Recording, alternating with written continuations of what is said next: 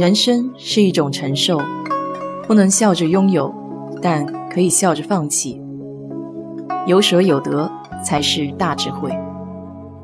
我是 DJ 水色淡子，在这里给你分享美国的文化生活。如果要说地球上有哪些地方是充满神秘色彩的，除了自然界的各种例子。美国的五十一区可能也算其中之一了吧。它位于美国内达华州南部的一片区域，有一个空军基地在此驻扎，离拉斯维加斯市中心还有一百三十公里。这个地区官方的说法是用来秘密开发和测试新的空军飞行器。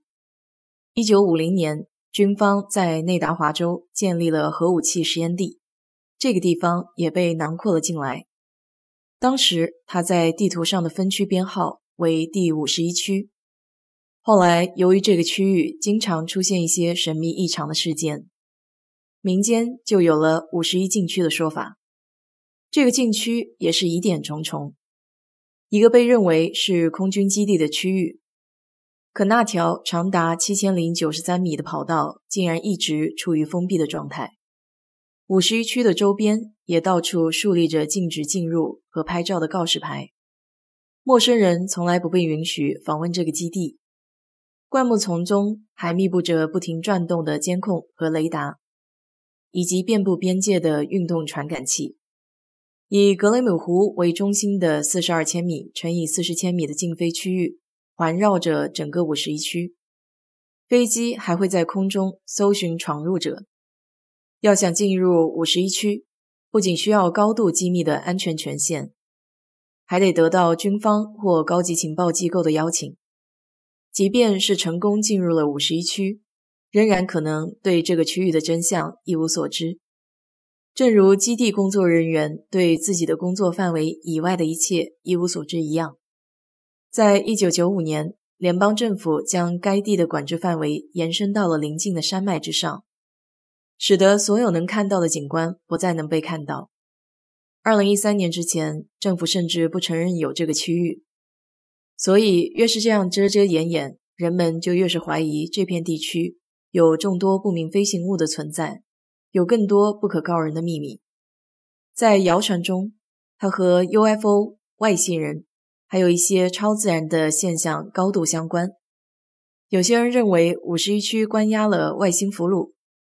有些人说，美国的科学家雇佣了十八名外星研究员；还有的人说，美国领导人经常在五十一区和外星的领袖私下会面等等。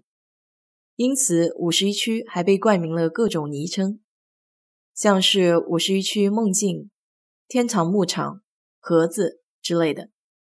在六十年代，基地常常试飞各类新型航空器。所以，不明真相的人把这些当作 UFO，倒也正常。但是在1989年，一个叫 Bob Lazar 的物理学家声称自己在51区工作的时候看到了绝密档案和外星人的尸体。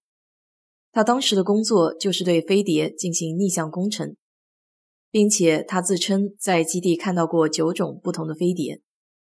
这些飞碟长达9到12米，内舱有一个控制台。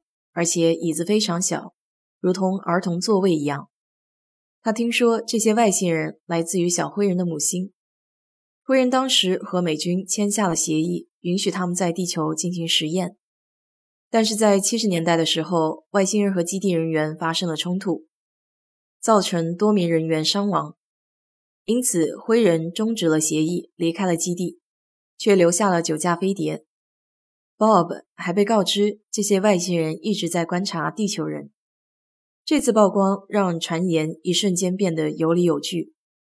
这下美国人可是耐不住性子了。这里面到底有什么？他们迫切地想知道秘密。为了要求解禁基地的文件，每年都会施压搞游行。二零一九年，一个名叫 Matty Robert 的人，无聊的时候在 Facebook 脸书上。发了一条帖子：“雷霆突袭五十一区，他们不能挡住我们所有的人。”一时间激起了万千网友的呼应。大部队瞬间揭竿而起。当电视台采访买体本人的时候，他也是相当意外的。他说，当时发帖也只是为了讽刺一下政府言出不行的举动。这可能是美国历史上老百姓对军事基地产生最大兴趣的一个事件。他们甚至有非常详细的突袭计划。五十一区一直都是比较火热的讨论话题，在油管上随便搜一下，都是成堆的理论教学视频。甚至解密五十一区还曾被政客拿来拉选票。但不管真相如何，得益于五十一区的知名度。离基地最近的 Rager 镇大力发展起了旅游业，主打的就是外星文化，每年都有相当可观的游客量，还被称作五十一区的官方家园。不仅如此，有营销意识的酒吧和商家都会借着五十一区的噱头豪赚一笔，他们相应推出号称最纯正口味的外星人龙舌兰酒和啤酒。还有说唱歌手也借势创作和外星人交朋友的歌曲，可以这么说，美国人的娱乐精神那绝对堪称世界第一。如果你要是对五十一区感兴趣的话，可以先去网上搜搜相关的信息，说不定你想做的、你想知道的都已经有答案了。好了，今天就给你聊到这里。如果你对这期节目感兴趣的话，欢迎在我的评论区留言，谢谢。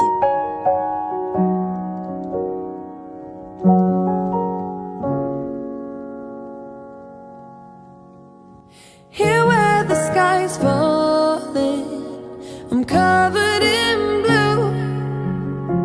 I'm running then I'm crawling Fighting for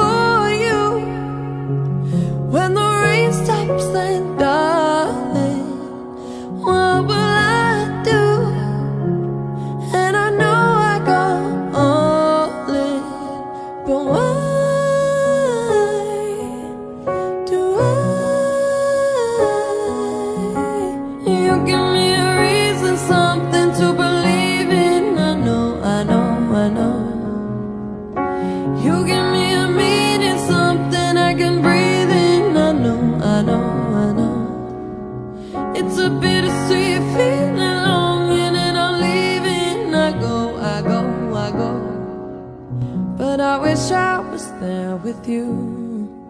Oh, I wish I was there with you.